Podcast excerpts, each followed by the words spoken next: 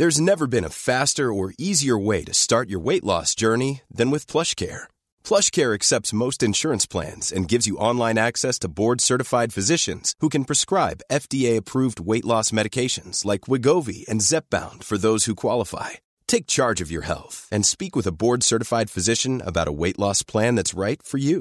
Get started today at plushcare.com slash weight loss. That's plushcare.com slash weight loss. plushcare.com slash weight loss. Tarde a tarde, lo que necesitas saber de forma ligera, con un tono accesible. Solórzano, el referente informativo.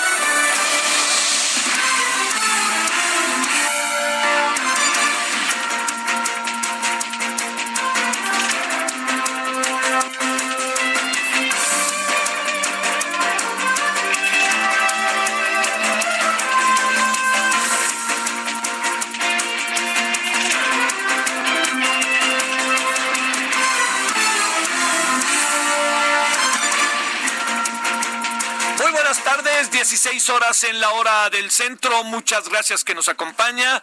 Es, eh, llegamos al viernes, viernes 17 de julio del 2020. 98.5 de FM, estamos en Heraldo Radio y ya sabe, profundamente agradecido porque en diferentes plazas del país siguen con nosotros. Estamos allá en, la, en Guadalajara, en Monterrey, en Tijuana, en Guanajuato, en Quintana Roo, Cancún, bueno, en muchas, Villahermosa, en Villa. Muchas gracias. Bueno, al rato damos todas las estaciones que nos hacen el favor de seguirnos. Bueno, oiga, ¿cómo ha pasado el viernes? Eh, déjeme decirle primero que eh, es muy importante que el gobierno haga algo. O sea, el gobierno, ¿eh? no la fiscalía. Yo creo que el gobierno y el presidente, yo sería la idea que no se meta. No se mete en el caso Lozoya. Solo se debe de meter cuando pues empiecen a darse las cosas.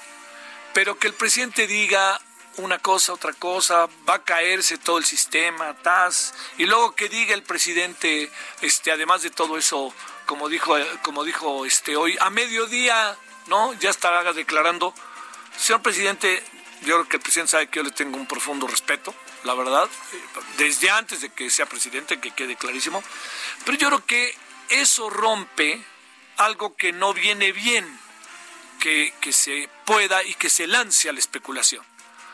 ¿Es una fiscalía independiente y autónoma? Pues entonces dejen a la fiscalía y que sea la fiscalía la que hable. El presidente lo que tiene que hacer es, me parece, aquellos asuntos que tienen que ver con lo que se está haciendo, darles su aval, ¿no? Es decir, yo apoyo lo que está haciendo la fiscalía, tas, pero empezar a hablar ya teniendo como la información y pasa esto, pasa lo otro, tas, tas, no, yo diría que no. ¿Mm? Yo diría, porque le voy a decir por qué otra variable, porque me da la impresión de que se está creando una sobreexpectativa. Y entonces esto significa que los ciudadanos, digamos, regresen los, los boletos de entrada, ¿no? Si no está todo lo que se ha estado especulando. Entonces, ¿qué quiere decir? Eso sería lo primero.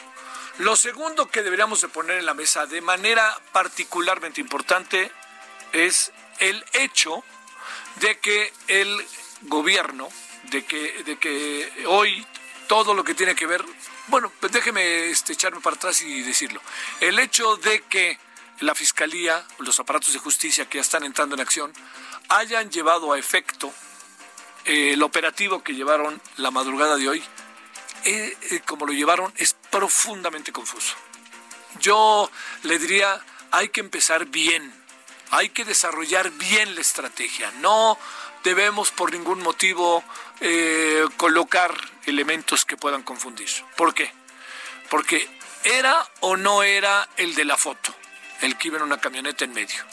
Yo lo vi, perdón, con las orejas como más, más grandes que las que yo recuerdo del señor eh, Lozoya y nunca se alcanza a ver si eso no es, ¿no?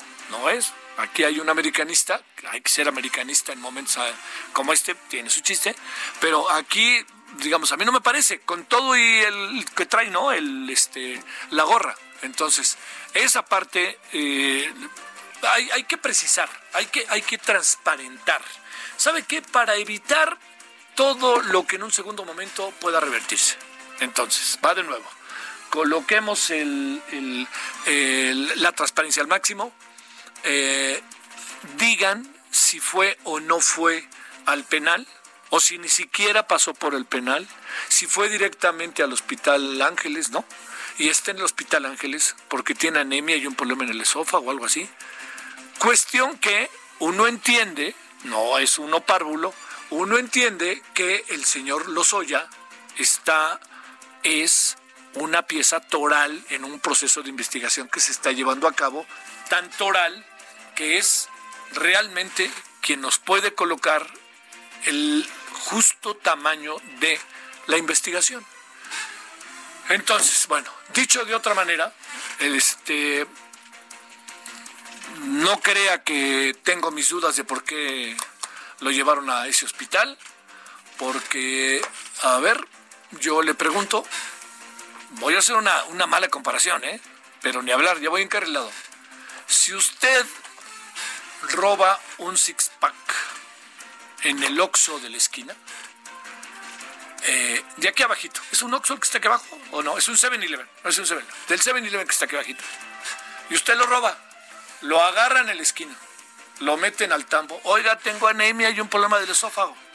¿Usted cree que lo van a llevar al, al, este, al Hospital Ángeles del Sur? Perdóneme, pero como diría el príncipe de la canción, lo dudo. Así de fácil. Entonces, es por eso que es tan importante la precisión de las cosas. Hoy leí algunas personas que decían, lo que pasa es que el señor este, eh, Lozoya es una pieza toral de una investigación. Sí, pues también lo era el Chapo y también lo eran muchas personas que siguieron un proceso. Entonces, ¿cuál es el protocolo que se debe de seguir? Ese es el asunto. ¿Y por qué no nos lo han presentado? No les costaba nada, como al Chapo, sacarle una foto y decir, oigan, yo le diría, ¿dónde está Lozoya? ¿Alguien lo ha visto? Yo pregunto si alguien del público lo ha visto, algún medio de comunicación tiene una foto, alguna red, ¿alguien lo tiene o no? O sea, no, no dudo que esté, pero el asunto está en la relevancia de la transparencia sobre el caso. Le insisto, no estén haciendo las cosas así, porque al final esto se puede revertir se puede revertir de muchas formas, incluso por el propio Lozoya, que diga no me presentaron, me llevaron, no me, no me pusieron ante un ministerio público, porque a lo mejor sí, pero es que no lo sabemos. Y el hombre está llevando aquí, ya lleva 12, 14 horas en, la, en el país, en la Ciudad de México, para ser más preciso, con la 4T gobernando. Entonces, pues aviéntenos la claridad, ¿no? Yo diría, la verdad, si me permite, hágalo lo más pronto posible. Señor fiscal, hágalo lo más pronto posible. Conste que dije fiscal y no dije gobierno, ¿eh? Fiscalía ah, del Estado. Hágalo lo más pronto posible. Porque hasta el presidente dijo, no, a medio, a mediodía ya estará declarando. ¿Y cómo será el presidente que a mediodía va a estar declarando? O sea, esto salió a la fiscalía. Entonces, ¿dónde está la autonomía de la fiscalía? No, créame que no son, no, no, no son, eh, como dirían, ¿no? No son cacahuates. ¿no? Como es la expresión no son peanuts, ¿no? Dice mucho los, los estadounidenses. No, es un asunto que puede trascender porque se puede revertir. Entonces hay que dejarlo todo planchadito y claro. Bueno, pasemos al otro, a lo que es la sustancia, a lo que tenemos que atender. Es muy importante que también veamos y nos informen lo más pronto posible todo lo que hay en torno al caso para que los ciudadanos sepamos. A ver, eh, hay cosas que hay mantener, que mantener en secrecía, se entiende. Ayer entrevistamos a una persona que trabaja en el tribunal y llevó el caso Lozoya y cuando yo le pregunté de Lozoya, dijo, yo no voy a hablar del tema, ¿eh? Pero no creo que medio coqueteó, no voy a hablar del tema, hablemos de cómo se lava dinero, pero yo no voy a hablar de Lozoya. Y no hablo de Lozoya, para eso tuvimos a Andrea Cárdenas, que estuvo no bien, sino lo que le sigue. Formidable. Lea usted los textos de, en verdad, de Andrea, son, son, créame, una maravilla. Es una mujer, además, muy bien enterada. han investigado ahí en Quinto Elemento de manera precisa, formidable, lo que han hecho. Bueno, entonces, todo esto para ir cerrando, porque vamos a hablar en cualquier momento con Gabriel Regino, le quiero decir que para ir cerrando nada más es todo este proceso que hoy tenemos va a tener, eh, debe tener la mayor de las claridades para que no tengamos un segundo tiempo verdaderamente escandaloso. Y va a ser escandaloso porque pueden salir muchos nombres y va a ser escandaloso porque a lo mejor no se puede consignar a nadie. Así que abusaditos. Y ahí le diría con mucho cuidado desde esta óptica. Bueno, ahora son las 16 con casi con 10 en la hora del centro. Estamos en el viernes y vamos precisamente a hablar de este asunto. Solórzano, el referente informativo.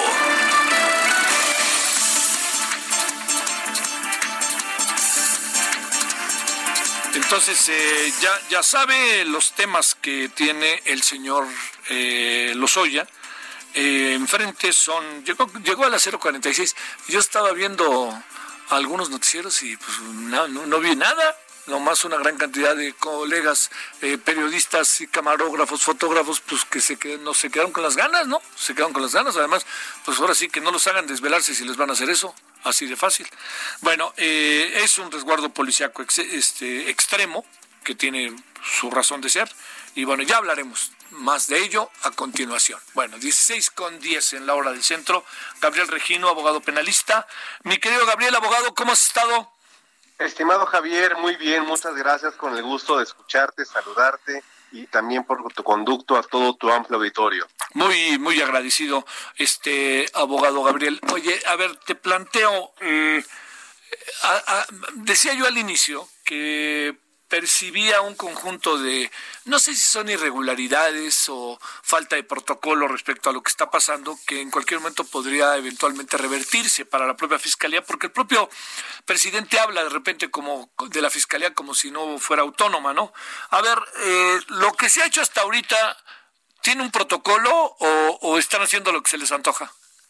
Bueno, sí, sí, y, coincido con tu legítima preocupación de, estar viendo circunstancias que pudieran ser, bueno, de hecho son eh, atípicas en cuanto que no se habían visto en un momento reciente, pero sí tienen un marco legal en el cual se estaría operando y que nos devela el nivel del acuerdo al que se ha llegado entre el señor Lozoya y la Fiscalía General de la República. Me explico rápidamente.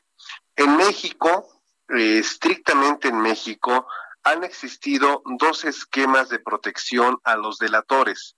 Uno que viene desde 1996 y que se circunscribe única y estrictamente a delitos previstos en la Ley Federal de Delincuencia Organizada. Esto es crimen organizado, narcotráfico, terrorismo, etcétera. En ese aspecto, en este contexto, existe la figura del pentiti, del arrepentido, aquel que dice, sí señores, cometí un delito, pero ahora estoy dispuesto a colaborar con la autoridad.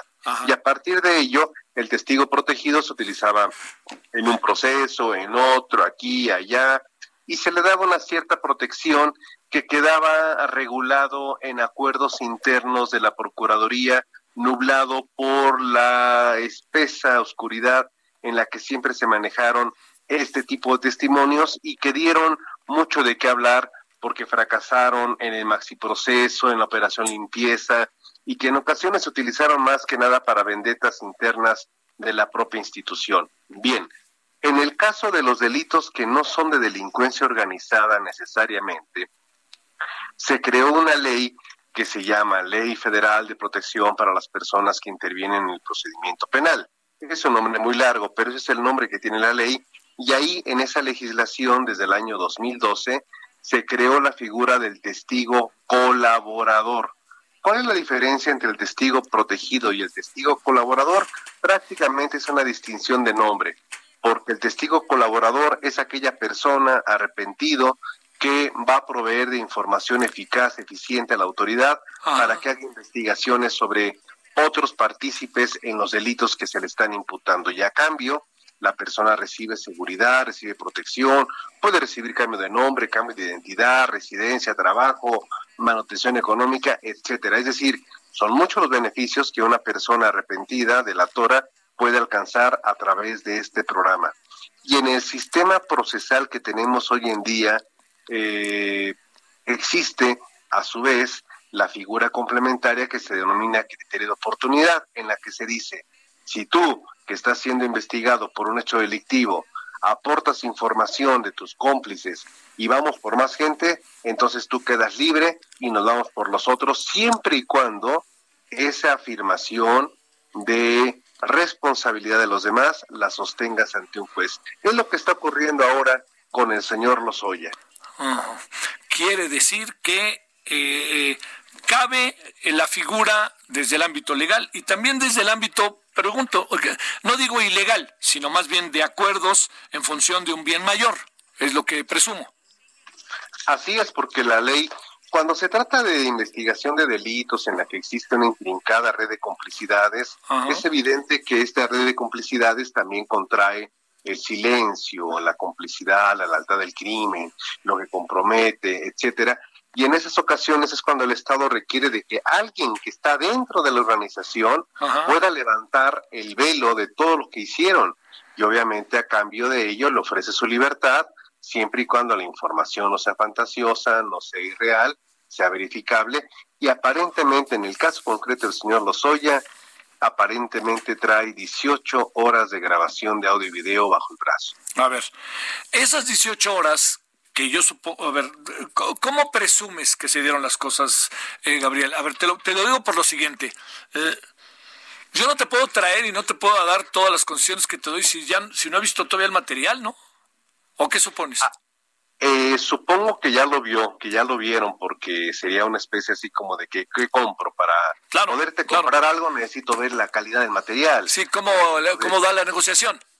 Claro, quiero ver si es seda, si no es seda, si es algodón, si es lana, lo que me estás vendiendo. Sí. sí, entonces, y si veo que es seda lo que me estás dando, obviamente te voy a dar el trato que hemos convenido.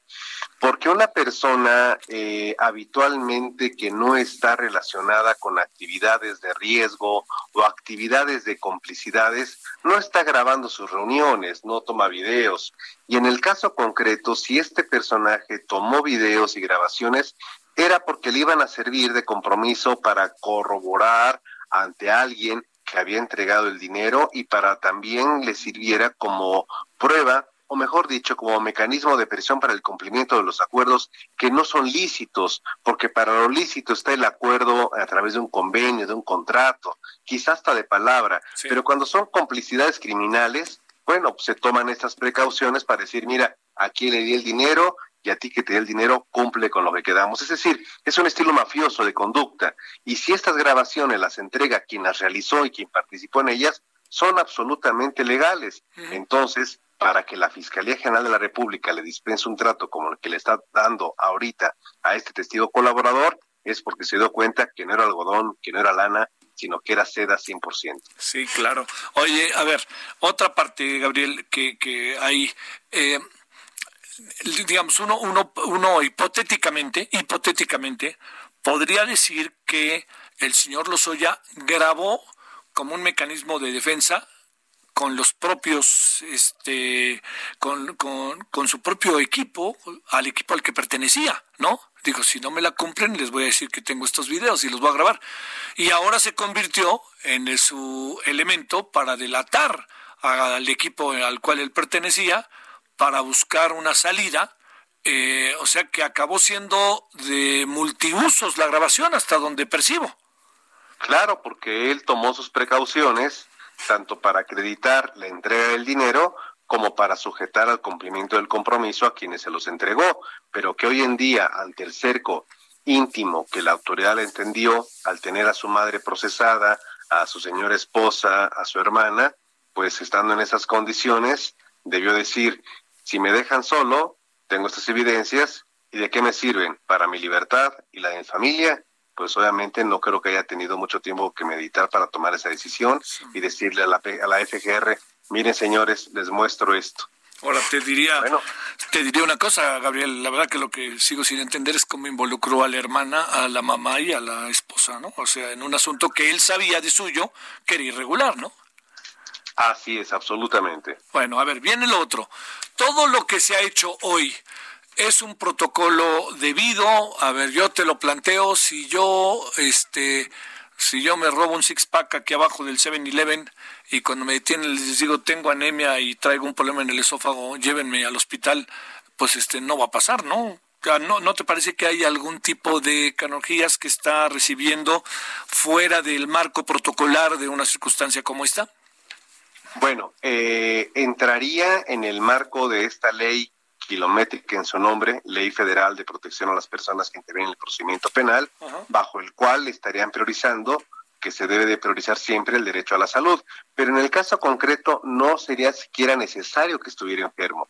Al ser un testigo colaborador, como se puede comprobar e inferir de estas actuaciones, el señor Lozoya está a disposición no del Poder Judicial Federal, está a disposición de la Fiscalía General de la República porque se ha convertido de ser un prófugo o un extraditable a un testigo colaborador. Y con eso tiene toda la protección que esa institución poderosísima le puede dar en un marco legal, al extremo de traerlo al país, no presentarlo ante los jueces, ponerlo en un hospital, ponerlo en una casa de seguridad, ponerlo en un hotel o ponerlo donde quiera, al extremo, Javier, que se puede presentar este escenario de ni siquiera llevarlo ante los jueces que lo están requiriendo, porque quien acusa es la fiscalía, quien lo tiene en su poder es la fiscalía. Así que ellos son en estos momentos amos y señores de la libertad y de la información que tenga Emilio Lozoya, nadie más.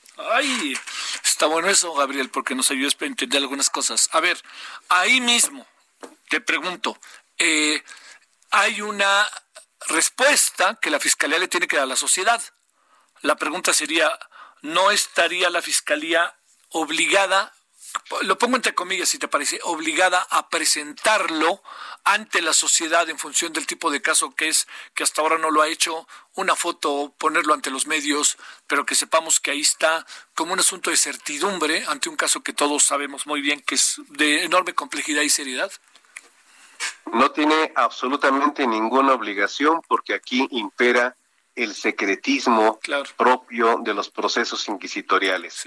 Estamos ante un gatopardismo, todo cambió para volver a ser igual. ¡Wow! Eso está fuerte. A ver, una, una más, sí, está fuerte, pero es así de fácil.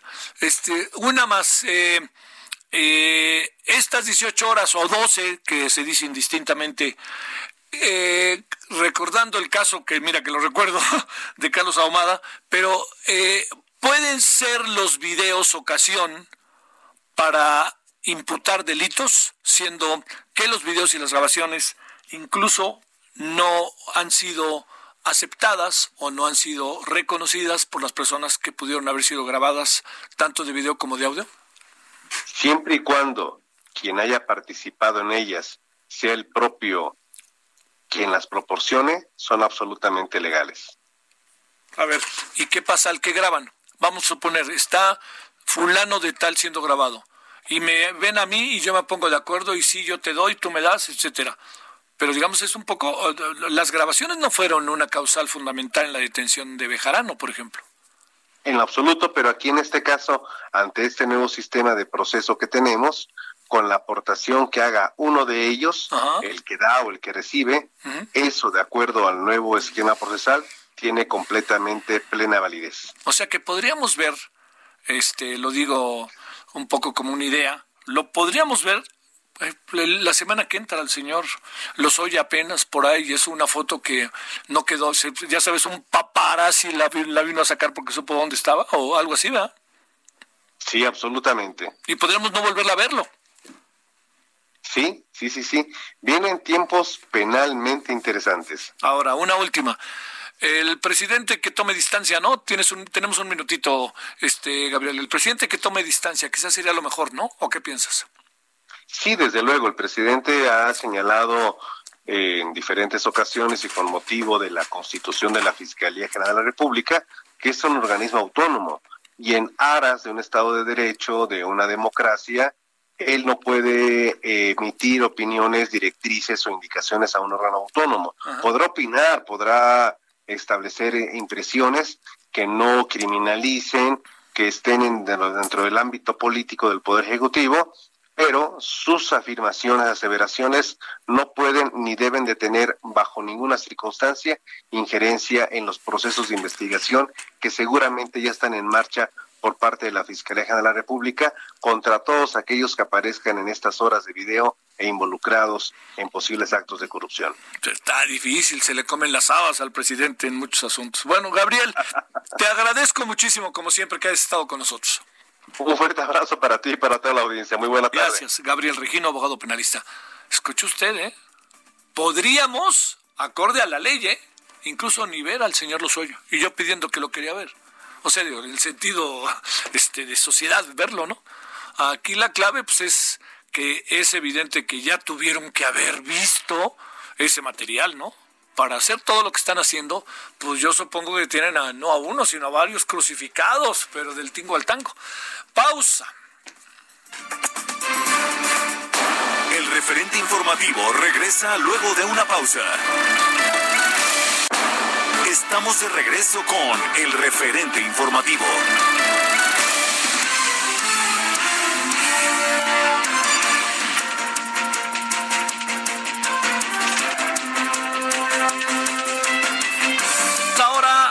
ya escuchó usted todo lo que nos dijo Gabriel Regino, no sé cómo la ve, oiga, pero pues este ya lo vio, que, que podría darse el caso de ni siquiera poder ver por el marco legal que se ha construido en relación al caso, bueno, en relación a una figura, que es el criterio de oportunidad, entre otras cosas, que se le llama, eh, podríamos ni siquiera ver a, al señor este Emilio Lozoya Austin. ¿eh? Podría darse el caso. Entonces es un asunto ahí que, que yo creo que no, no, no perdamos de vista y quizá por eso conviene más que más que no hablar del tema, todo lo contrario, pues que lo que conviene es eh, mesurar las declaraciones, porque se genera una sobreexpectativa que digo, todos suponemos, sobre todo en función de lo que está pasando, que se van a venir cosas muy fuertes, muy necesarias también, ¿eh?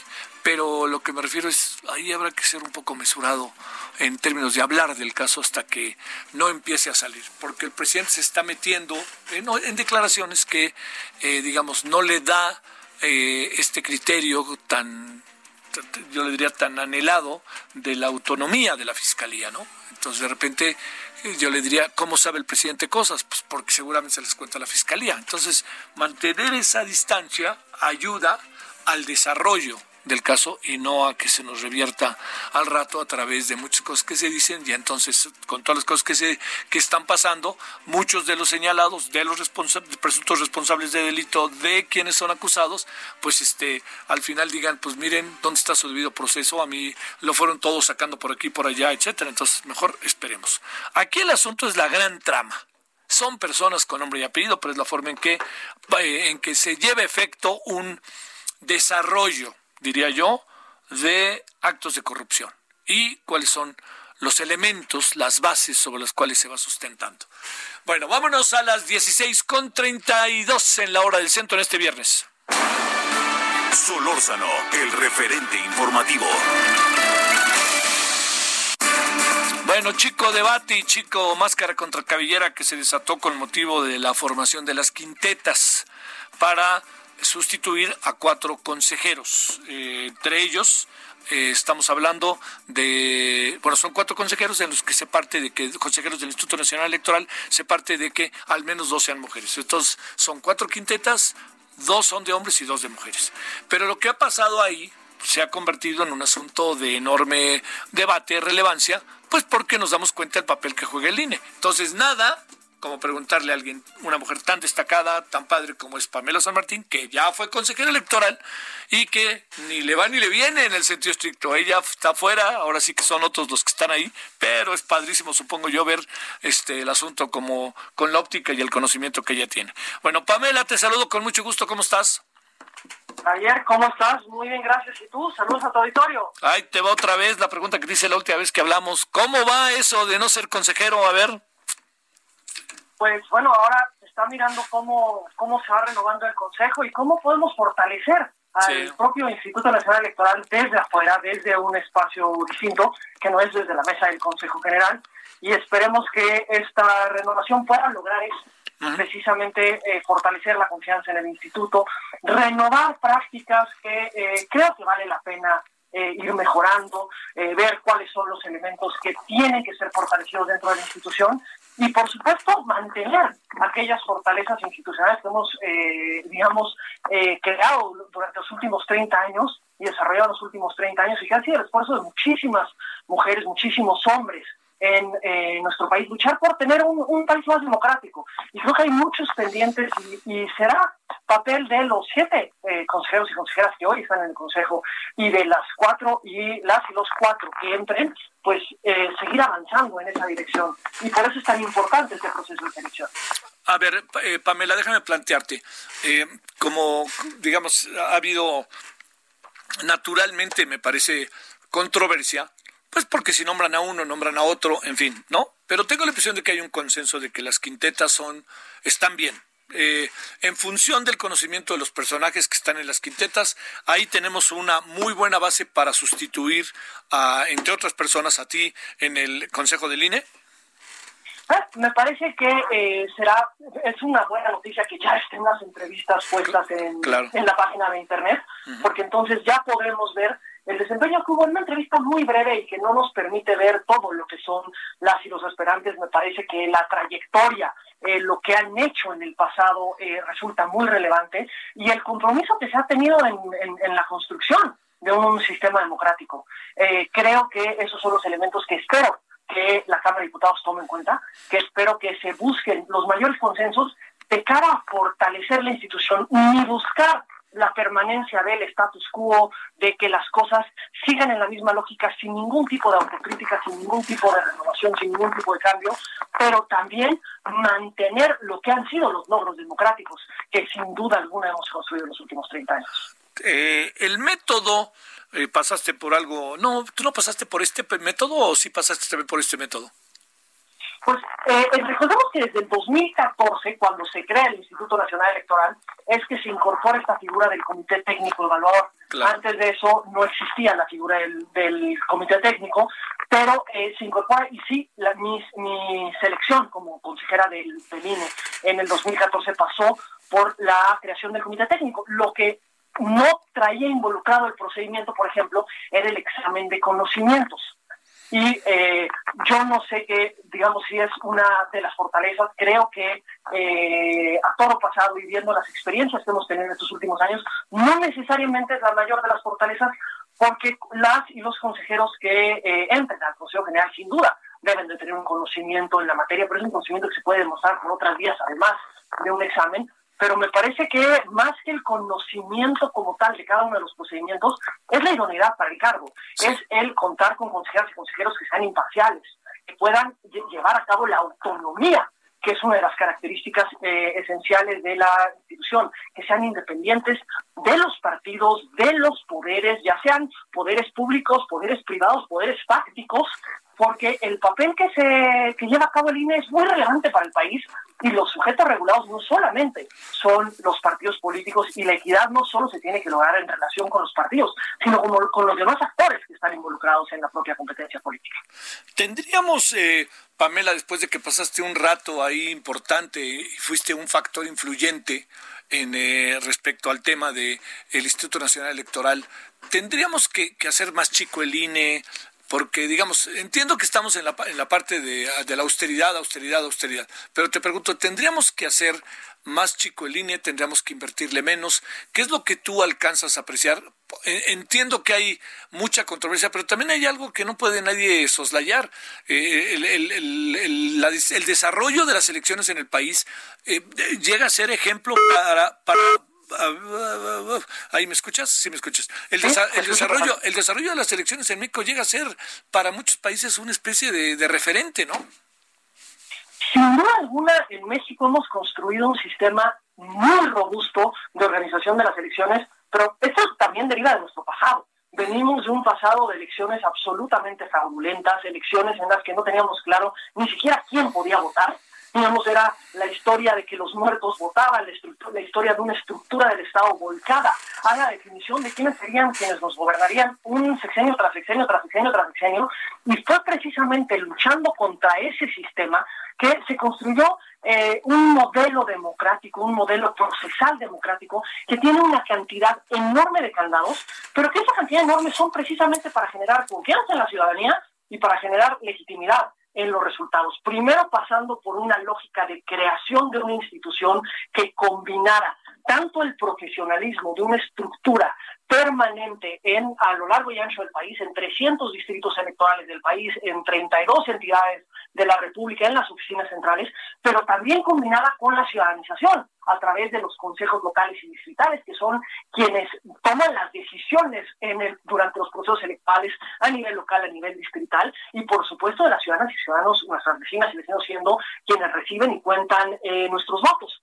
Pero luego pasamos a una segunda etapa que fue el que no solamente garantizáramos la materialidad del ejercicio del derecho al voto, es decir, poder garantizar que todos los que debieran poder votar pudieran votar y solo ellas y ellos, y que los votos se contaran y se contaran bien, que hubiesen todas las garantías, sino que nos volcamos también hacia las condiciones de competencia, es decir, a que hubiesen condiciones equitativas. Para eso generamos un sistema de financiamiento preponderantemente público, un sistema de fiscalización, un sistema de acceso a los medios de comunicación y un conjunto de restricciones a los servidores públicos para que el recurso público no fuera utilizado, digamos, en aras de influir en la competencia electoral. Yo creo que en las partes logísticas tenemos avances que sin duda son innegables, que sí son un referente a nivel mundial de eh, cómo resolver los problemas de confianza en las, en las elecciones, pero donde creo que todavía tenemos los elementos a fortalecer es precisamente en la parte del arbitraje de las elecciones, mm. en el que todos cumplan las reglas y digamos que haya una mano dura ante los incumplimientos de cualquiera de los actores de las reglas que, que nos hemos dado. Y creo que esos son los elementos que se tienen que fortalecer y que no puede, en este sentido, digamos, no creo que el camino sea achicar al instituto, sino buscar, por supuesto, siempre cómo realizar con mayor austeridad las propias actividades que se tienen, pero garantizar un derecho no solo es garantizar la materialidad del derecho, sino las condiciones efectivas para que haya una competencia bajo ciertas reglas equitativas, para que las ciudadanas y los ciudadanos puedan votar en condiciones de libertad, sin coacción, con información suficiente. Me parece que todo eso es lo que realmente se convierte en una garantía del derecho de las ciudadanas y los ciudadanos a participar. Hay pendientes, sin duda alguna, pero me parece que lejos de, eh, digamos, desmoronar los avances, lo que tenemos es reconstruir sobre los avances para saldar los pendientes que tenemos. Sí. Oye, Pamela, la, la, parte que te tocó estando en el INE y ahora vista desde fuera, que el presidente es particularmente crítico con él. ¿Hay, ¿Hay partes en las que compartas la crítica del presidente o, o, o qué ves de eso? ¿no? Y cuando digo qué ves de eso, eh, crea un estado de ánimo sobre el INE, el presidente, ¿no? Entre sus seguidores y a lo mejor entre algunos legisladores, ¿no? Yo creo que hay, eh, eso lo tendríamos que dividir en dos cuestiones. Sin duda, el presidente actual es particularmente crítico al instituto. Me parece, yo no comparto el juego de polarización en el que se entra, en el que, eh, digamos, las cosas son blancas y negras, buenas o malas pero creo que eso no significa que no sean criticables ni las y los consejeros, quienes hemos sido consejeros y consejeros y quienes son consejeros y consejeros, ni que sea criticable la institución. La institución, el IFE fue creado y fue evolucionando a partir de la crítica, a partir de ir señalando cuáles eran las problemáticas que teníamos que ir avanzando. No podemos entender la evolución del, IFE y del INE si no lo miramos a partir de lo que iba pasando en las elecciones anteriores. en 2000, la reforma del 2007 no la podemos entender sin el proceso electoral del 2006. Es, es decir, todos los excesos del 2006 se materializaron en una reforma que estableció un conjunto de medidas para garantizar la equidad de entrada en el acceso a los medios de comunicación, la equidad en torno a que los servidores públicos no influyeran en la competencia electoral, la equidad en torno a fortalecer los mecanismos de fiscalización, principalmente esto en el 14, eh, para garantizar el origen y destino de los recursos de los partidos y que no sea un uso excesivo de los recursos lo que eh, defina el resultado de una elección. Y, esto no lo podemos entender si no es ante críticas de las decisiones que fueron tomando y del marco jurídico que teníamos. Recordaremos, si pensamos en la fiscalización, pues recordemos que esto viene del caso Monex. Esto viene de la discusión sobre los gastos de campaña, en particular del anterior presidente Peña Nieto. Las discusiones en torno al Estadio Azteca, en torno a la cantidad de eh, propaganda que existía, la forma en la que ésta se distribuía entre los candidatos. esto nos ha llevado el poder mirar críticamente lo que se ha llevado a cabo, es lo que nos ha permitido evolucionar y creo que el instituto debe de ser el primero que sea abierto a esta crítica y que busque un diálogo abierto y permanente para ver cuáles de las críticas están fundadas y cuáles no lo están, dónde se tiene que fortalecer y dónde lo que tenemos que hacer es preservar. Yo creo que sin duda en las partes logísticas si bien podemos ir avanzando en eh, mejorar algunos procedimientos, incorporar más tecnologías de la información para abarcar también costos en, la organización de las, de las elecciones, eso es algo que tenemos que preservar. En el campo del arbitraje, yo creo que la mitad de las críticas que se le han hecho al IFE y al INE en los últimos años, después de, eh, digamos, del 2006 para acá, han tenido que ver realmente con el arbitraje de las elecciones, con si se pone eh, freno parejo a todo mundo, si se obliga a todo el mundo a cumplir con las reglas que nos hemos dado, si tenemos a servidores públicos, digamos, influyendo en la competencia política o no a través de programas sociales, a través de informes de labores, a través de la entrega de despensas, de dádivas, etcétera. Creo que esos son los mecanismos que sin duda tenemos que, fortalecer y yo creo que la fiscalización de los recursos es tal vez uno de los puntos donde más énfasis tendríamos que, eh, que, mirar, porque eh, hoy por hoy, pues podemos mirar en el instituto, tenemos un sistema en el que podemos ir revisando hasta cierto punto lo que nos reportan los partidos, pero hay un conjunto de cuestiones que no nos reportan y que no estamos encontrando aún el mecanismo para identificar esas esas prácticas. Y lo que se miran son a toro pasado y de pronto con revelaciones periodísticas, con revelaciones de otra naturaleza, como podemos pensar en, Veracruz, como podemos pensar en Quintana Roo, como podemos pensar en Chihuahua. Y, y eso, eso nos tiene que llevar a reflexionar cómo fortalecer el sistema desde el INE y cómo fortalecer incluso la interacción con otras autoridades del Estado, con la UIP, con el SAT, con la Fiscalía General de la República, con la Fiscalía de Delitos Electorales, para que el trabajo conjunto como Estado nos permita garantizar que las elecciones se celebren bajo las reglas que nos hemos dado y que no sean ya sea el inicio o la continuación de ciclos de corrupción política. Oye, a ver, una última. Cada vez que pasa un proceso electoral de tres y seis años, estoy hablando Congreso, y ahora viene una elección quizás la más, este, en la que más cargos están eh, en juego. Eh, cada, cada vez que vienen estos procesos, o los presidenciales de cada seis años, junto con todo lo que también hay de elecciones en el país, eh, ya, ya pasamos esa etapa en donde tenemos que volver a empezar porque resulta que encontramos tres, una buena cantidad de insuficiencias, nos aparecen nuevos problemas y tenemos todos que volver a empezar. Y otra vez ahí va el Congreso y el Congreso va otra vez a decirle al INE cómo debe de hacerlo. Ahí, ¿qué, qué crees que ha pasado si realmente en los últimos procesos eh, este país ha aprendido?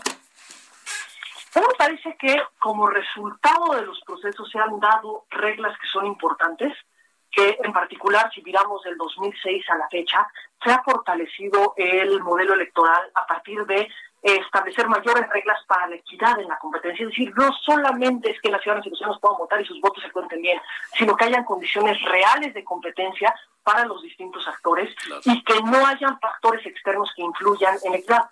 En esto hemos llegado al punto deseado, me parece que no me parece que todavía estamos lejos y que eso es donde tendríamos que ir eh, dando pasos adelante. La realidad es que eh, si nosotros miramos del 88 para acá, son precisamente los procesos electorales presidenciales los que han llevado a una nueva reforma electoral que vaya ajustando las tuercas, salvo en dos ocasiones. Y han sido las dos ocasiones de alternancia, el 2000 y el 2018. Fíjate, claro. En esos dos casos no hemos tenido eh, reformas electorales eh, posteriores, pero lo que siempre tiene que haber es un proceso de aprendizaje desde el propio instituto para ir fortaleciendo las medidas, no solo en el plano logístico, que es donde sin duda tenemos los mayores avances, pero también en el plano del el arbitraje electoral. A ver, una, ahora sí, una última pregunta, Pamela. Este, ¿encuentras que en esta elección de consejeros estaríamos eventualmente eh, haciéndonos por fin a un lado de manera precisa en cuanto a cuotas de partidos o, qué alcanzas a ver? me parece que va a ser muy relevante eh, las discusiones, los consensos a los que se llegue al interior de la Cámara de Diputados. Ahorita se han presentado las quintetas, se han presentado a partir del universo inicial con de quienes se inscribieron en el eh, en el proceso. Creo que hay perfiles que se dejaron atrás que valían mucho la pena, hay perfiles que eh, se tendrían que revisar, pero Creo que ahorita estamos en un momento en el que a partir de que el Comité Técnico de Evaluación eh, realizó sus funciones, entregó a la Cámara de Diputados, a la Junta de Coordinación Política, las quintetas, viene el momento de la construcción de eh, consensos y también en la búsqueda de establecer las mejores condiciones de avance el interior del instituto. No, no solamente estos cuatro consejeras y consejeros que son electos serán quienes formarán parte del Consejo General. También importa el, eh, la relación que estos tengan con quienes actualmente integran el Consejo General, porque serán las y los 11 quienes llevarán a cabo las próximas elecciones, que además estas elecciones intermedias tienen una particularidad que no podemos dejar de mirar. Serán elecciones que se van a celebrar en pandemia, ¿eh? Porque sí, claro, claro. Todo parece indicar que la pandemia no va a terminar de aquí al año próximo. Sí, claro. Entonces, tendrán que adoptarse todas las medidas necesarias para generar confianza en eh, la ciudadanía para poder participar en los procesos electorales, ya sea como capacitadores de asistentes electorales, ya sea como funcionarias y funcionarios de casilla, ya sea como eh, electores, pero y también generar las condiciones para que se puedan celebrar actos, digamos, de propaganda o de campaña que permitan que la ciudadanía cuente con información suficiente para la emisión del voto, pero todo esto garantizando que se cuide la salud de las ciudadanas y de los ciudadanos, de los propios candidatos y candidatos. Digamos, es una elección que tendrá sus propias particularidades, que se tendrán que tomar medidas muy específicas en este sentido y que implicará, sin duda alguna, un compromiso como Estado, porque, por supuesto que elecciones en COVID serán elecciones que implicarán costos adicionales, necesariamente. No, no podemos pensar que eh, esto va a implicar un costo, un costo menor, pero también requiere un mayor ejercicio de rendición de cuentas, un mayor ejercicio de transparencia por parte de la autoridad electoral respecto del uso de esos recursos. Te mando un gran saludo, como siempre, Pamela, y el agradecido, el agradecimiento de que hayas estado con nosotros. No, un gusto estar contigo y te mando un abrazo de vuelta, eh, Javier. Saludos a tu auditorio. Muchas gracias, Pamela. Eh, fíjese, antes de dar la otra cosa que, que, que, hay que considerar, este año hay elecciones que se han postergado, Hidalgo es uno de los estados, pero quiere que le diga qué puede pasar, que, bueno, además de que se han postergado, es, no vaya a ser que los temores alienten el abstencionismo. ¿eh? Bueno, 16 con 52 en la hora del centro. Solórzano, el referente informativo. Bueno, ya está aquí en México el señor que todos buscan, trae su biblioteca, trae su arsenal, pero no lo hemos visto. Diana Martínez, cuéntanos la crónica de todo esto. ¿Cómo estás, Javier? Buenas tardes. Pues sí, eh, hoy alrededor de las 4.25 horas eh, arribó al reclusorio norte un convoy que salió del hangar de la Fiscalía General de la República y pues ante la presencia de los medios de comunicación que buscaban tener la imagen, uno de los vehículos se detuvo en la calle Jaime Nuno. Después de aproximadamente 17 minutos, dos camionetas ingresaron por la aduana del centro penitenciario, a diferencia de otras ocasiones en las que pues los detenidos entran por el Centro de Justicia Penal Federal como lo indica el protocolo. Al interior de uno de los vehículos se observó a un hombre con gorra, chaleco antibalas, cubrebocas y con la cabeza agachada en todo momento. Dos horas después, la Fiscalía General de la República informó que al llegar a la Ciudad de México a Emilio Lozoya se le cumplimentaron las órdenes de aprehensión por los casos agronitrogenados y Odebrecht y un perito médico de la Fiscalía lo revisó y pues eh, diagnosticó que, que, tiene anemia y problemas en el esófago, por lo que recomendó que fuera ingresado a un hospital. Eh, informó que la familia de, de Lozoya pidió y se le autorizó que un médico particular hiciera también una revisión en la que encontró pues los mismos síntomas. El Ministerio Público Federal ordenó su traslado a un hospital y ahí permanecerá en calidad de detenido. Eh, pues también se informó a los jueces de esto para que fijen eh, la fecha y hora de las audiencias. Eh, fuentes federales informaron que Lozoya nunca arribó al reclusorio norte, mientras que autoridades carcelarias señalaron que no tienen registrado dicho ingreso, Javier. ¿Y ¿tú qué piensas? Yo creo que sí no pasó por ahí, ¿verdad? Sí, fue, fue una duda que, que tuvimos desde, desde que ingresó.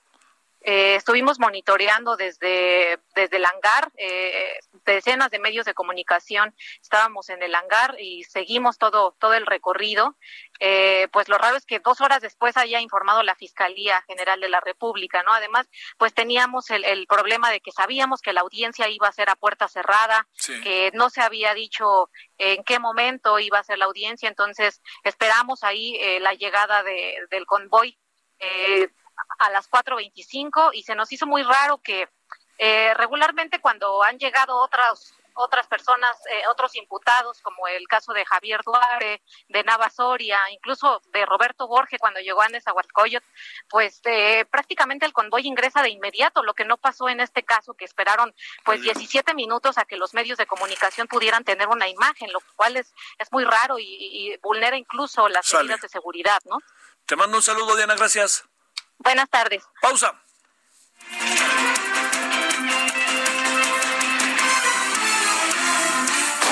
El referente informativo regresa luego de una pausa.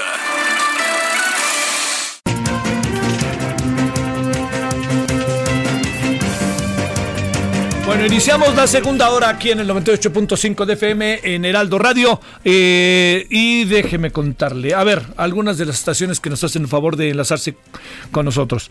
540 AM Domex, allá en partiendo de Toluca, 107.3 en Guanajuato, Guanajuato, Guanajuato Capital, 92.5 FM Tampico, Tamaulipas, QFM 104.3 FM Cancún. Me dicen que cada vez hay más vuelos, más bien los vuelos poco a poco ahí van, pero más bien que los aviones cada vez llevan a más gente a Cancún. Lo que presume que pueden ir a Cancún, a la Riviera Maya, pueden ir a Playa del Carmen, pueden ir a, Cozumel, incluso a la preciosísima isla. Pueden hacer todo eso, ¿no? Pero me refiero, ya empieza medio a abrirse ahí. Pero hay que tener mucho cuidado, ¿eh? Porque esto de abrirse eh, debe de ser con enorme cuidado. Porque si no es así, Ahí viene otra vez cerrar la casa y vámonos para adentro otra vez, ¿no? Bueno, eh, vámonos también hasta el 100.3 FM de Guadalajara, Jalisco, 106.3 FM Villa, allí en Villahermosa, Tabasco, perdóneme, 92.1 FM en Acapulco, Guerrero, y también en Monterrey. Muchos saludos allá a los regios que ¡ay! está muy fuerte todo allá también. Bueno, pues como en todos lados. Lo que pasa es que como son ciudades grandes, ay, la afectación es cada vez mayor. Perdón. 90.1 FM en Monterrey, Nuevo León, 91.7 FM HD4 McAllen, Texas y al final 1700 AM Tijuana, Baja California. Ahí llegamos a Tecate, Rosarito y San Diego. Eh, o sea, llegamos hacia el, hacia el mar y hacia Mexicali. Nos falta Mexicali para entendernos ahí, pero estamos en Tijuana. Y el 93.5 FM HD4 Brownsville, Texas. Bueno, a ver, algunos asuntos que le queremos contar de los cuales no le hemos dado cuenta todavía en esta primera hora, que tiene que ver que... Eh, bueno, todo el caso Lozoya ya creo que lo tenemos más o menos eh, definido en lo que hay hasta ahorita, sobre todo con la conversión con Gabriel Regino de todo lo que legalmente puede pasar. Pero aquí hay una variable que habrá que tener claridad respecto a ella porque ya le he dicho que lo que puede suceder es que se reviertan las cosas. ¿A qué nos referimos?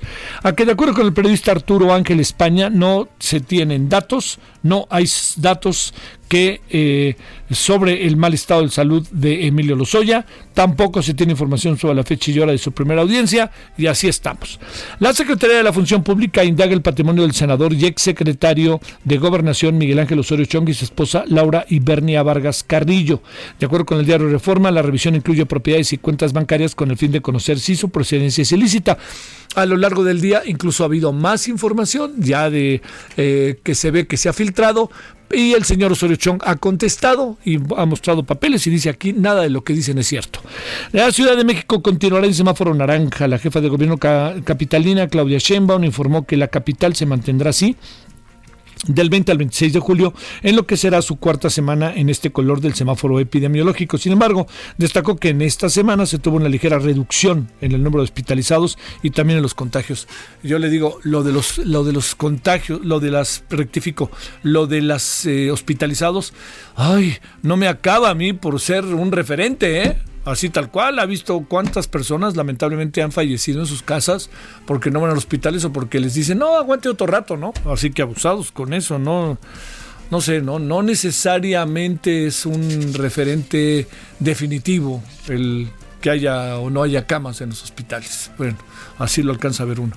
Le cuento que eh, también que el gobernador del Estado de México, eh, este, este, Alfredo del Mazo, ha informado que la semana del 20 al 26 de julio la entidad pasará, ojo con los mexiquenses que nos escuchan allá también, eh, pero sobre todo, ojo con que pasará, se asegura, de semáforo rojo a semáforo naranja garantizando eh, la, apertura de la mayoría de los servicios, del número de servicios. Un juez federal declaró infundado el recurso de queja promovido por el presunto líder de Guerreros Unidos, José Ángel N. El Mochomo, por lo que seguirá arraigado en el Centro Federal de Investigaciones de la Fiscalía General de la República, esto es en la Ciudad de México. Estudiantes de la Normal Rural de Ayotzinapa vandalizaron la entrada principal y ventanales del Congreso de Guerrero tras quemar colchones que trasladaban que trasladaron al recinto y lanzar petardos.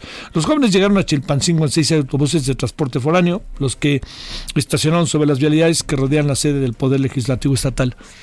Mm, mm, a mí esto no, no creo que me llama mucho la atención y no lo avalo, ¿eh? O sea, espéreme, pues estamos en un proceso, se ha abierto la puerta lo más que se puede, se ha, pero ahí sigue una parte que entra en un vandalismo contra el Congreso de Guerrero, que pues bueno, yo sé que hay gente que dice que está bien, que es una forma de manifestarse.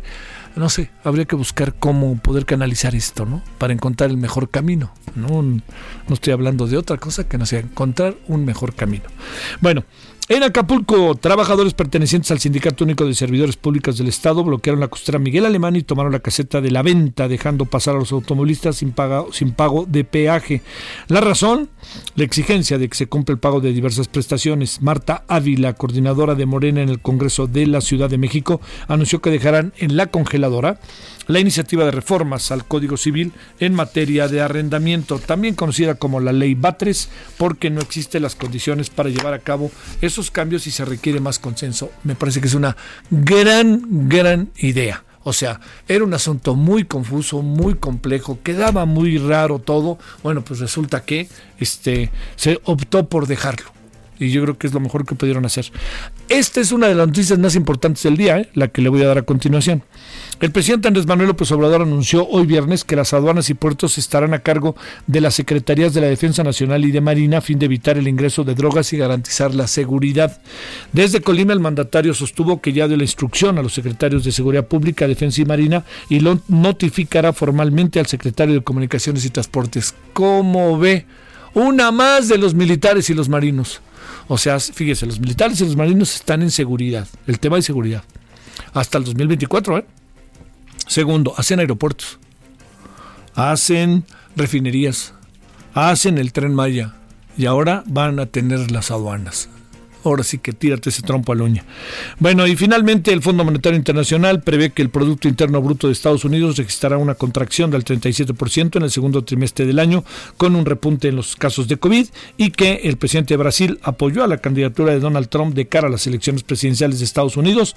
Bolsonaro manifestó su interés en que Trump sea reelegido en noviembre y señaló como el modelo a seguir. Y por cierto, en un trabajo de proceso, que supongo que tenemos todos los detalles mañana, se asegura que el, eh, el, presidente del Grupo Azteca, Ricardo Salinas Pliego, eh, ha colaborado de diferentes ha colaborado de diferentes maneras, formas económicas, por supuesto, en todo el proceso de la campaña eh, hace algunos años recientes, por supuesto, de ¿quién cree?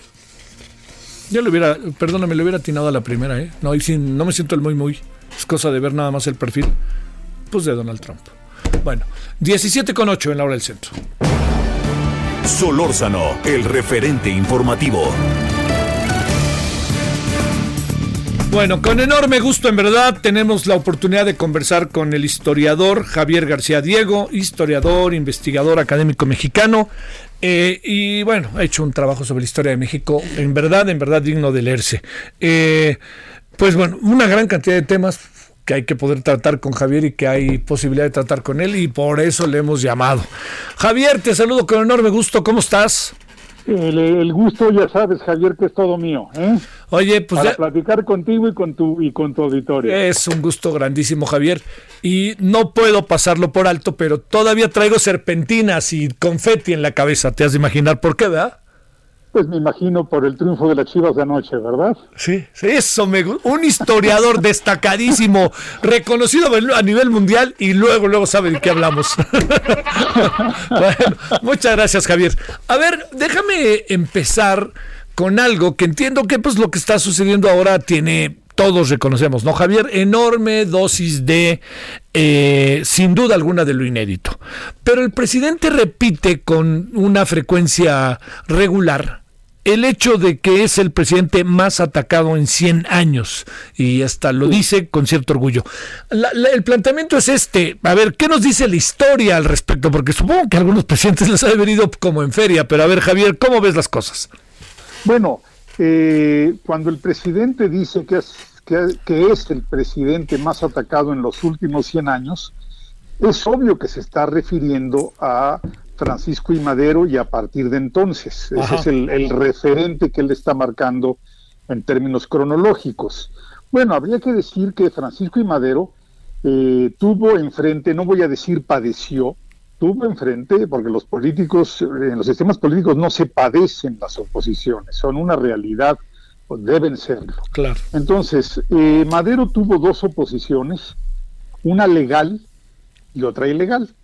La legal era las críticas, las oposiciones en el Congreso, la vigésima quinta y luego la vigésima sexta legislaturas, en la prensa, que también es una forma de crítica absolutamente legal, pero también Madero ahí sí padeció cinco oposiciones ilegales. Me refiero a las rebeliones armadas de Bernardo Reyes, Félix Díaz, Emiliano Zapata, Pascual Orozco y finalmente el cuartelazo que lo derrocó en 1913. Ahora, en términos de prensa, que es lo que nos está interesando, bueno, primero que todo hay que decir que Madero tuvo enfrente periódicos porfiristas, claro, reciclados que lo criticaron, pero también fue criticado por periódicos que se pueden ubicar en la izquierda. Por ejemplo, el Diario del Hogar del célebre Filomeno Mata y Regeneración del doblemente célebre Ricardo Flores Magón, que fueron durísimos con, con Madero desde el exilio, ciertamente, porque se publicaba, se publicaba en Los Ángeles ese periódico. También fue, y ahí sí voy a decir, víctima de las críticas del periódico más importante de los católicos, El País, de Trinidad Sánchez Santos. ¿Por qué digo víctima? Porque se portó mal el país y se eh, le puso un apodo al hermano de Madero, a Gustavo Madero, que era un hombre pues que había perdido un ojo, y le puso el apodo de ojo parado. A mí esas cosas de los apodos entre políticos y como sustitución de la crítica y la inteligencia no me parece correcta. Sí, claro. Ahora también eh, Madero tuvo enfrente muchas caricaturas. Uno porque era un, tenía un físico muy caricaturizable. Sí. Y segundo, esto es muy triste, Javier, pero cuando hay muchas caricaturas es que hay mucho analfabetismo. O sea, es, un, es, un, es una manera, digamos, de comunicarse con un sector que no te va a leer. ¿Qué vino después de Madero? No te voy a hacer el cuento largo de los 100 años porque sé que Madero, que perdón, que el presidente López Obrador está pensando en Madero. Bueno, pues después de Madero vino Huerta, que obviamente controló a la prensa, se hizo de la, de la prensa exporfirista, por ejemplo, nada menos, ve qué tristeza, y el gran poeta Salvador Díaz Mirón lo nombró director de un periódico, del Imparcial. Eh, y en una de esas entrevistas hechizas, Salvador Díaz Mirón llegó a decir que el presidente Huerta fue a la redacción y que al retirarse dejó un, olor de estela de rosas. Imagínate a Victoriano Huerta dejando un olor de estela de rosas. No, es, Una es una vergüenza. Me imagino que Huerta olía muchas cosas, pero no, pero no a rosas. sí. Después vino el Estado revolucionario, digamos, de 1916 a pues casi finales del siglo XX, imagínate un largo periodo, en donde no se toleró mucho la crítica en la prensa porque identificaban, porque veían el fantasma de Madero, porque creían que Madero, de una u otra manera, su caída, pues había tenido incidencia de las críticas en la prensa. Claro está que la Constitución de 1917 pues permitió, esa es una historia que tiene que hacer, se permitió el surgimiento de periódicos con el argumento de la libertad de prensa, como el Excelsior, como el Universal que salió unos meses antes, pero salió su primera mm, página, su primera ocho columnas, fue convocar al Congreso Constituyente. O sea, y bueno, y en estos periódicos nacionales se hicieron críticas moderadas a la revolución, sí. pero nunca al presidente. Eso, eso lo debemos marcar. Se criticaba al sistema, algunos políticos, alguna decisión, pero nunca se criticaba personalmente al presidente.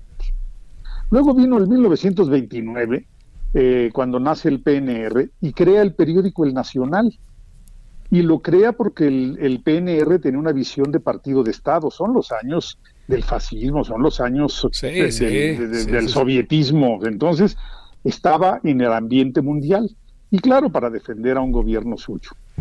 Luego yo señalaría otra etapa que a mí me da mucha tristeza, que es la etapa de los 40, 50, eh, en donde la crítica se sustituyó por eh, el sentido del humor, por la cuchufleta, por el chiste. Eh, me acuerdo que Monsiváis se sabía todos los sketches que había habido en- durante esos años. Eh, son las críticas en los teatros de revista.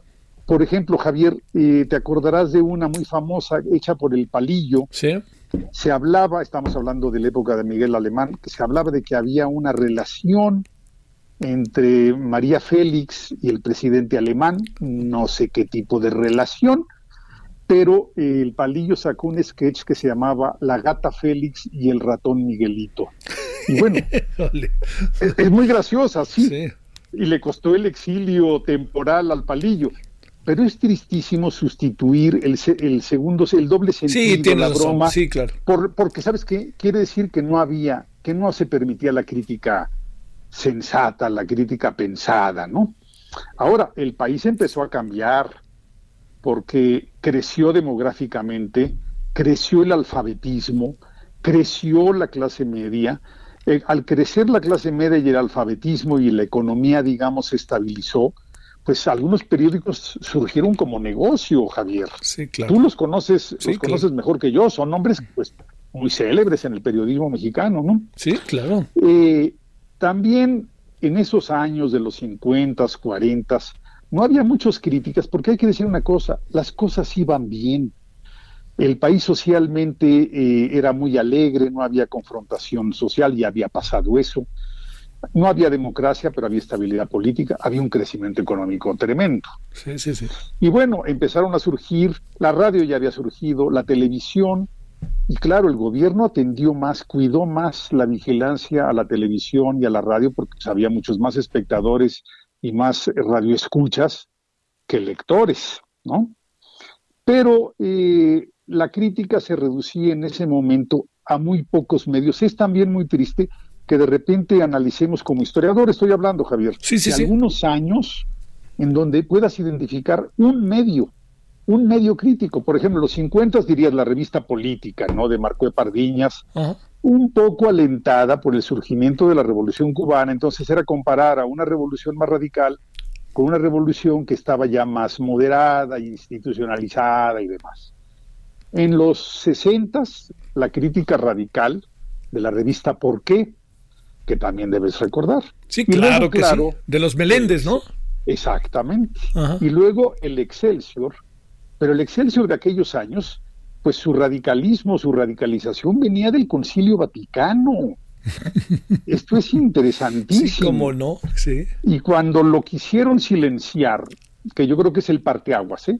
Yo creo que es el año parteaguas, 1976, tú sabes, el presidente Echeverría quiso silenciar a Excelsior y bueno, lo que hizo fue pues cortar la cabeza de la hidra, ¿no? Su- su- surgieron más medios, Proceso con, bueno, con don Julio Scherer, eh, muchos más, uno más uno, la jornada posteriormente, vuelta, y, en fin, muchísimas, muchísimas publicaciones críticas, y a partir de entonces, yo creo que eh, se ha dado en base al crecimiento demográfico, en base al crecimiento de la población alfabetizada, en base a la descentralización. Hoy encuentras, Javier, en, en eso que llamábamos provincia, que ya no les gusta que le digamos provincia, pero encontramos periódicos, estaciones de radio, televisiones en prácticamente todas las ciudades importantes del país.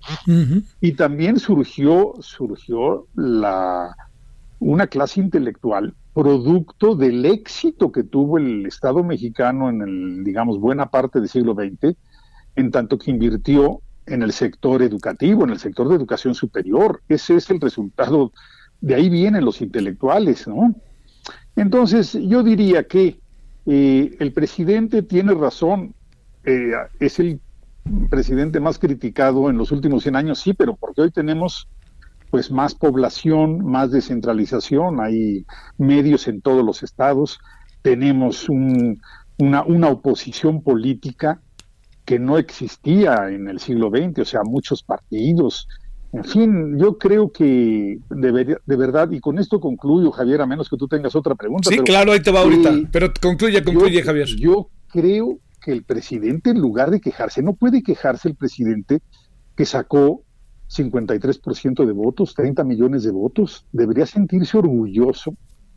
No quiero aquí citar la famosa frase cervantina que luego retomó eh, Juan Rulfo en un título de uno de sus cuentos, pero hay críticas porque está viendo cambios. Yo no voy aquí a discutir si son para bien, para muy bien, para regular, pero el que haya críticas lo debería enorgullecer. Él no quiere que volvamos al México de la corrupción del siglo XX y pues nosotros tampoco queremos volver al México de una sola voz. Pues sí. Eh, así que eh, hay que seguir fomentando la crítica y subrayo la palabra crítica. Tampoco me gustan las majaderías y eh, sí, sí, sí. los apodos y esas cosas. Oye, Javier, a ver, a ver, para, para cerrar, te diría, eh, Fox, no, no hablo de Salinas, porque te acuerdas que Salinas decían ni los veo ni los oigo, ¿no? Este, luego con Cedillo también todo, estábamos eh, vueltos locos con el tema Colosio, la, con la economía, todo, ¿no? Que había sido realmente muy fuerte. Pero digamos, estoy pensando Fox, Calderón, el propio Peña Nieto. Yo de recordar lo que decíamos de Peña Nieto también era medio brutal, ¿no? Eh, bueno, ¿Podría haber un comparativo o, digamos, o, ni necesidad de hacerlo también, Javier, a lo mejor, ¿no? Creo que, yo creo que no vale la pena hacerlo. A ver, este, Fox tuvo muchas críticas personales, tuvo muchas críticas por, por su esposa Marta Sagún, tuvo muchas críticas por los headhunters, en fin, muchísimas cosas. Eh, al presidente Calderón también se le criticó muchísimo, pues sobre todo la violencia y otras cosas personales que me parecen indignas de repetirse. Tú sabes a qué me, Perfectamente, me parece que así Esas cosas no creo que se valgan. No. ¿no? Y luego eh, Peña Nieto tuvo un parteaguas. Primero que todo, él era un hombre muy de medios visuales, no, no tanto no tanto, digamos, leídos ni hablados, pero en televisión tenía muy buena imagen, hay que reconocerlo.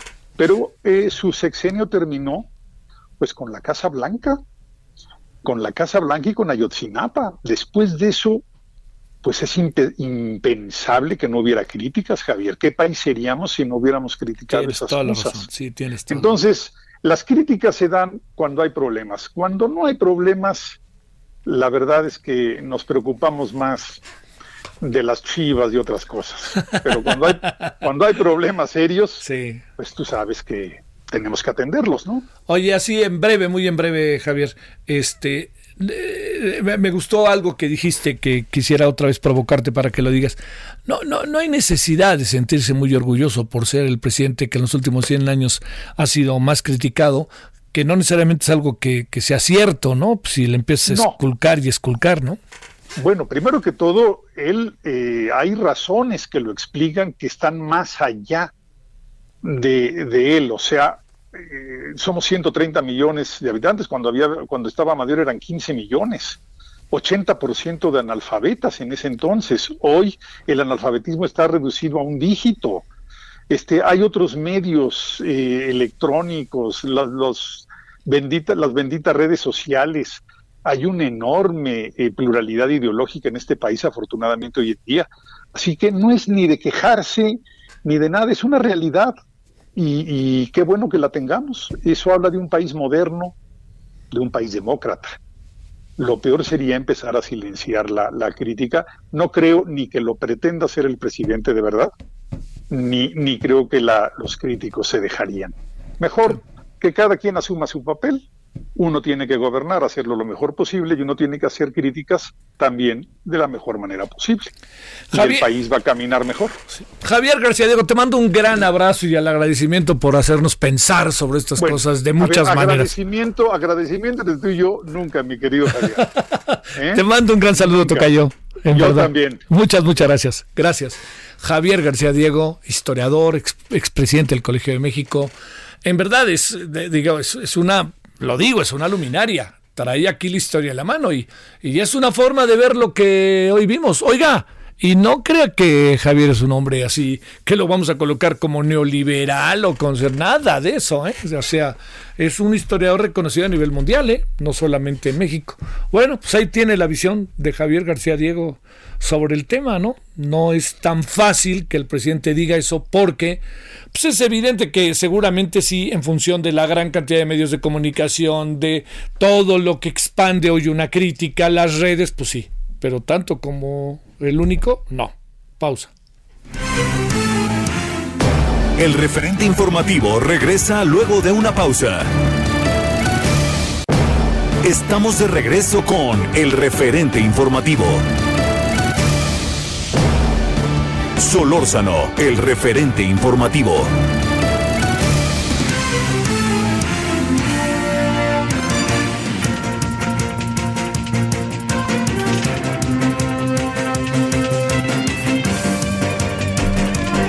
Vámonos a las 17.30 en la hora del centro. Eh, bueno, de aquí hasta el final vamos a hacer un repaso de los asuntos que hoy nos han digo las noticias como que han sucedido, los temas que vale la pena atender. Y le quiero informar algo que ojalá podamos atrapar su atención esta noche.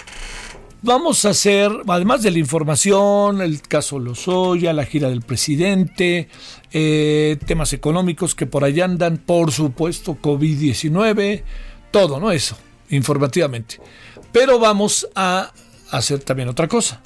Y esa otra cosa es, vamos a recordar eh, algo que si usted le gusta el cine, creo que valdría la pena que nos acompañara.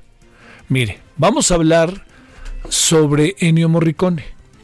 Entonces lo vamos a hacer a partir de dos miradas. Mira, hasta te pusiste de pie.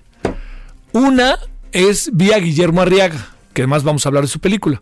Pero le recuerdo que Guillermo Arraga fue guionista de Amores Perros, es director de cine, ha hecho guiones sumamente interesantes. En fin, vamos a ver qué nos dice tanto de su libro, que ganó el premio Alfaguara, por cierto, como lo que nos diga a través de Ennio Morricone, al que creo que incluso conoció. Entonces es una mirada. Luego, eh, íbamos a hablar con Alondra de la Parra, pero me dijo que no podía por razones profesionales, está en Berlín, pero ya quedamos la semana que entra a hablar con ella. Y el otro personaje con que vamos a hablar es un personaje maravilloso de este país, que se llama Arturo Márquez. ¿Quién es Arturo Márquez? Le voy a contar para que sepa quién es Arturo Márquez. Yo creo que nuestro país tiene tres himnos nacionales. El himno nacional, el guapango Moncayo y el danzón número dos de Arturo Márquez que es una belleza. Además, un día que platiqué con él, perdóname que en primera persona, ¿sabe qué me dijo? Que eh, tenía que ver eh, un momento muy importante de México que el, danzón número 2 lo acabó haciendo como entre 1992, lo fue creando, porque ha hecho 11 danzones, ¿eh? es que ese es el más, como el más popular pero es un, además es un hombre maravilloso, vive en Tepoztlán, este, tiene un concurso anual, en el concurso anual participa todo el mundo. Pero mire, déjeme contarle lo que me contó Arturo Márquez de cómo se hizo el danzón número 2. Es, es, es un México de varios años, es un México de varios años. Es lo que él lo fue construyendo, creando, debe durar como 17, 18 minutos. Pero fue pum, pum, pum, pum, pum, pum creándolo. Y, e igual pasa por un México con crisis. Pasa con el zapatismo. Tiene partes en dice, mira aquí, pum, esto es lo que yo recuerdo del zapatismo, entonces sube la música, tas, tas, tas. Y al final cierra con lo que es ahora que cierra de manera muy potente, ¿no? El, el danzón número 2 de Arturo Márquez. Hay una versión, a mí me gusta la de Alondra de la Parra, pero hay una versión de El señor Dudamel que es formidable. Así. ¿Este es el danzón número 2? No.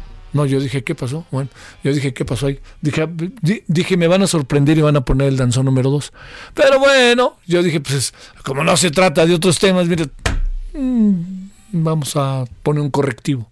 Este, vamos a, bueno, pero el danzón, el danzón número 2, que ahorita, vamos, mire ya, que estamos encarrilados, vamos a escucharlo tantito, eh, cuenta toda esa historia. Entonces, uno de los grandes compositores del siglo XX-XXI, que es Arturo Márquez, ¿qué piensa de un personaje como Ennio Morricone? Ennio Morricone decía algo que a mí me, gusta mucho. No lo conocí. ¿Me ¿No hubiera sido bonito conocerlo? A Ennio Morricone. Yo creo que sí. Esto que estamos escuchando es el maestro Arturo Márquez, que si nos está escuchando. Sí, ah, pues ahí sí no sé, la verdad que no soy tan docto para saberlo, pero esta es la versión. Yo una vez vi a Londa de la Parra tocando, interpretando con la Orquesta Sinfónica de. de, de, de, Guadalajara, de Jalisco. No, bueno.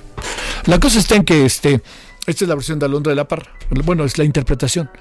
Pero es sensacional por todo lo que está. Ah, seguramente lo he escuchado. ¿Qué piensa un hombre como Arturo Márquez sobre Ennio Morricone?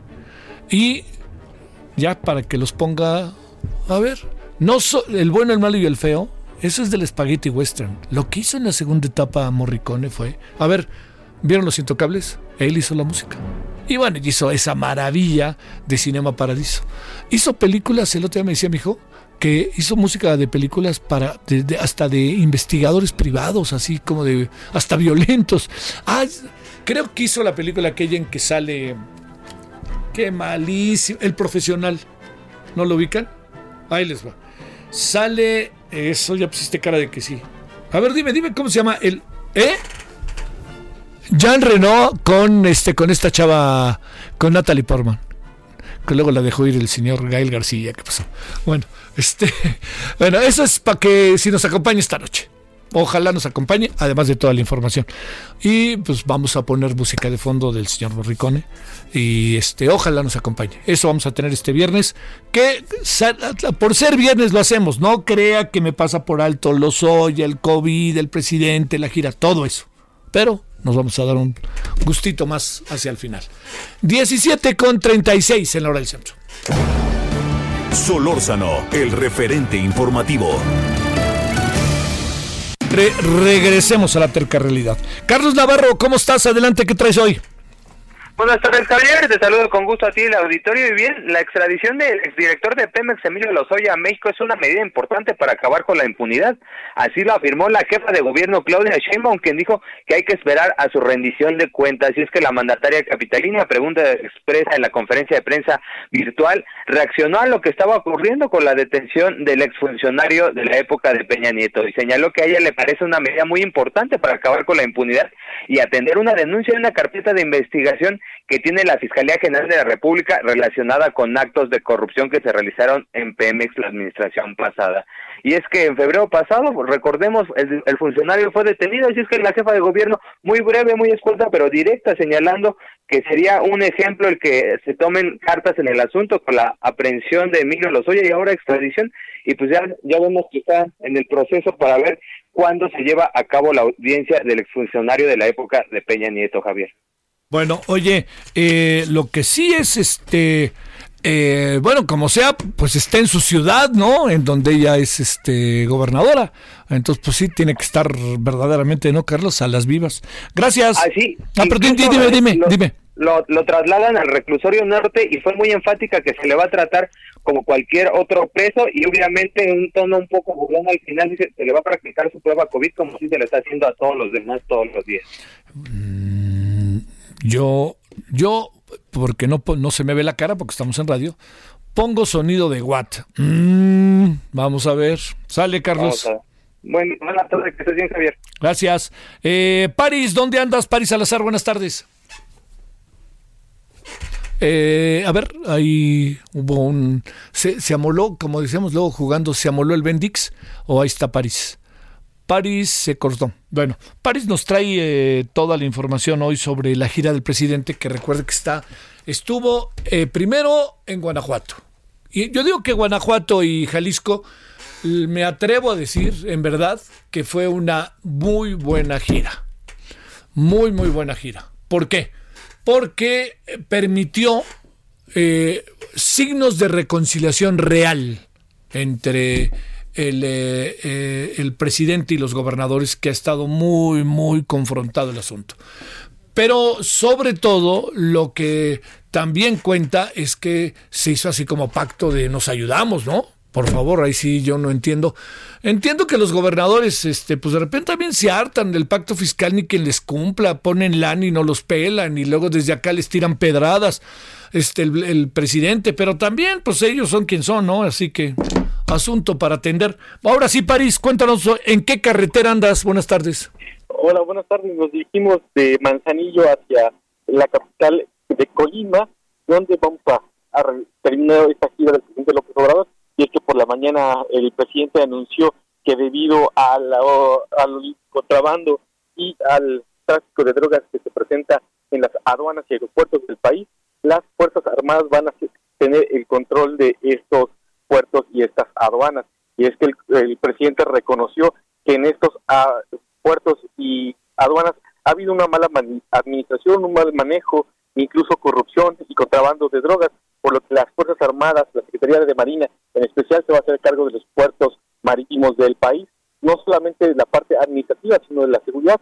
Y dijo, por ejemplo, que Colima es uno de los estados el estado con la aduana más importante del país, es uno de los más peligrosos y de los que mayor violencia e inseguridad presenta, precisamente por la operación de grupos criminales que buscan apropiarse del control de esta aduana, de este, para ingresar precursores químicos para la elaboración de eh, drogas sintéticas. También es por eso que las Fuerzas Armadas van a tener una nueva tarea más de las que ya tienen en el país, como de la, para la atención del COVID o para la construcción de, bancos o hasta sembrando vida con, los árboles, ahora tienen una nueva función que es el, cuidado, la protección y administración de las aduanas y puertos del país. Oye, yo no sé qué pienses, mi querido Paris, y cómo haya caído el asunto, porque parece que el que menos sabía era el director de aduanas, ¿no? Este se acabó enterando ahí porque los, les vamos a informar. Yo no sé si tendría que pasar por otras instancias para informarse, pero lo que sí te digo, París, es que eh, ya, hacen aeropuertos, hacen ah. refinerías, hacen tren Maya, están los temas de seguridad, recorren todo el país en ese sentido. Y ahora además este, van a atender las aduanas, este, no sé qué pienses, París. Así es, es como bien decías, el, el titular de aduanas, Horacio Duarte, parecía que se acababa de enterar porque incluso el presidente le hizo la observación, le dijo, Horacio, pasa y explica lo que entendiste que, que tratamos en la en la, gabinete de seguridad sobre aduanas y pues el secretario, el titular de aduanas, Horacio Duarte, intentó explicar que había corrupción, que había contrabando en las aduanas y que por eso ya eh, se iba a tomar el control por parte de las Fuerzas Armadas. Dijo que ya había esta presencia, sin embargo, que ya se iba a hacer de una manera distinta y que se iba a comunicar a la Secretaría de Comunicaciones y Transporte este nuevo cambio que se iba a, a realizar. Y incluso el secretario de Marina, Rafael Ojeda, explicó que en aduanas como el Lázaro Cárdenas, el manejo que ha sido manejado por eh, eh, elementos de la Armada de México, han tenido mayor recaudación y menos corrupción. Y ese era un ejemplo de lo que ah, podría pasar ya en esta aduana de Manzanillo, que es una de las más importantes y más peligrosas del país. Oye, si te soy sincero, este, yo vi un poco el video sin escucharlo de la participación de eh, Horacio Duarte y yo lo, vi como muy rojo y como muy este inquieto, ¿no? Nervioso, como que dijo, me acaban de informar lo que a partir de ahora voy a hacer, ¿no? Algo así. Sí, parece que acababan de informar. Sí, claro. Incluso no se le, cuando se le pidió un compañero reportero, le pidió detalles de cómo iba a ser esta operación, y no pudo dar eh, avances y detalles de especificar cuál era la nueva función que tenían las Fuerzas Armadas en esta operación de las aduanas y puertos del país. Como bien decías, parecía que se acababa de enterar el presidente y, y fue como, como trató de explicar lo que acababa de escuchar en, en este momento del presidente de la República. Hay saludos. Eh, ¿Por dónde andas exactamente? ¿Por dónde andan? Ya estamos en carretera, salimos hace unos 40 minutos de Manzanillo y nos dirigimos al aeropuerto de, de Colima para volar eh, por en unas horas más hacia la Ciudad de México. El presidente López Obrador se trasladó del puerto de Manzanillo, que tuvo un acto a las 11 de la mañana, se dirigió al, aeropuerto de Manzanillo y voló y alrededor de las 2 de la tarde llegó a la Ciudad de México. Ah, claro, eh, digamos, ustedes ya no alcanzaron vuelo para regresar a Manzanillo, México. Es que cambiaron la logística de, último minuto. El ah. evento que teníamos programado eran dos eventos en Colima. Sin embargo, el día miércoles de último minuto se cambió la logística. Dijeron que no, que todo el evento todo se trasladaba hacia Manzanillo y que pues eh, todos teníamos ya, la mayoría de los reporteros teníamos ya boletos para volar desde desde Colima, entonces tenemos que ir ahora de Manzanillo a Colima para poder regresar a de. Sí, bueno, no, no, está lejos, pero está, pero hay distancia. No, pero pues lo ideal hubiera sido salir de Manzanillo, que además el aeropuerto está como muy, muy céntrico. Bueno, sale, muchas gracias. Buenas tardes. Buen, buen regreso, eh, buen regreso París. Gracias. Gracias. Bueno, vámonos a las 17.44 en la hora del centro. Solórzano, el referente informativo. Bueno, tema, tema que siempre es, eh, es, es, difícil que no sea de debate, ¿no? Secuestros de camiones, de este ataque a la universidad, al, Congreso de Guerrero por parte de los normalistas de Ayotzinapa, donde uno dice toda la vida han vivido juzgados, sometidos, entonces pues es la reacción que tienen. Cuestión que algo hay de cierto. Pero no sé, tendríamos que buscar como nuevas formas, sobre todo porque tengo la impresión de que la actual administración está tratando de hacer un esfuerzo que, que vale, un esfuerzo que es importante respecto al caso. Están medio hechos bolas, ¿eh? pero yo creo que hay una voluntad de, este, de llevar efecto, aunque me parece que están lejos de encontrar algo nuevo, pero, pero es importante que van con los familiares al proceso de investigación, no los colocan en una esquina, ¿no? Pero bueno, veamos qué pasó. Carlos Navarrete, cuéntanos cómo estás. buenas tardes, buenas tardes al auditorio. Efectivamente, comentarles que estudiantes de la normal rural de Ayotzinapa irrumpieron este viernes en las instalaciones del Congreso de Guerrero, donde realizaron destrozos e incendiaron algunas áreas del edificio. A las 11 de la mañana los normalistas arribaron a la sede del Poder Legislativo en Chilpancingo a bordo de siete autobuses, eh, donde este día estaba programada una sesión presencial de la Comisión Permanente del Congreso. En un primer momento, los estudiantes realizaron un mitin afuera del edificio para expresar su rechazo a las nuevas investigaciones que ha iniciado el gobierno federal en torno a la desaparición forzada de los 43 normalistas, hecho ocurrido en septiembre de 2014. Rechazaron también la posibilidad de que sus compañeros hayan sido asesinados, pese a que recientemente fueron identificados los restos de Cristian Alfonso Rodríguez de Lumbre. Luego de fijar este posicionamiento, los normalistas ingresaron de manera violenta a la sede del Congreso local colocaron eh, colchonetas que llevaban consigo en diferentes puntos del edificio y con petardos que también llevaban a bordo de los autobuses eh, les prendieron fuego. Esta acción no duró más de 15 minutos. Posteriormente los estudiantes se retiraron y llegó personal del Congreso a sofocar el fuego. También llegó eh, personal de protección civil y personal del heroico cuerpo de bomberos. Este hecho ya fue reprobado por el propio gobernador Héctor Astilio Flores y también por la Junta de Coordinación Política del Congreso de Guerrero. Javier, mi reporte. O sea, eh, oye, eh, pues por supuesto no hay detenidos, ¿verdad? No, no, no hay detenidos. Eh, justo cuando se encontraban los estudiantes realizando estas acciones, no había presencia policíaca en el Congreso, solamente estaba presente el personal de seguridad, que hay que decirlo, son muy pocos, muy poco personal, y muchos de ellos incluso ya son personas de la tercera edad. Por esta razón no hubo intervención de ninguna autoridad, los estudiantes pudieron ingresar sin que nadie se los impidiera. Eh, el, eh, fue vandalismo. Así es, realizaron pintas, prendieron fuego, lanzaron cuetones. Ya comentarte también que en el transcurso de la tarde algunos diputados visitaron el Congreso acompañados de personal de la Fiscalía General del Estado y anunciaron que van a presentar la denuncia correspondiente en contra de quienes resulten responsables. Híjole, veo difícil que pase algo, pero digo, no, no, no lo digo como bajo una perspectiva negativa, ¿no? Pero este, híjole, Carlos, ahí, ahí tenemos que pensar qué hacer ya, ¿no? Buscar la manera de encontrar qué mecanismos podemos utilizar para eh, a los estudiantes a que no, no hagan esto, ¿no? Pero bueno, yo entiendo que no es tan, tan, no es un asunto tan sencillo. Me imagino que también ahí en Chilpancingo han de estar bastante molestos, ¿no? Efectivamente, no es la primera vez que esto ocurre en el Congreso de Guerrero y como bien dices, no es la primera vez que se presenta una denuncia por actos de este tipo y pues no ha habido hasta el momento personas que den la cara o que respondan por estas acciones. Sí, busquemos cómo resolver esta parte, hombre. Cómo culminar a los estudiantes a que entremos en otra etapa. Bueno, sale. Muchas gracias, Carlos. Buenas tardes. Vámonos a las 17 con 49 en, la hora del centro. Bueno, vámonos allá Guadalajara. Mayeli, ¿cómo está Guadalajara este día? Cuéntanos, muy buenas tardes.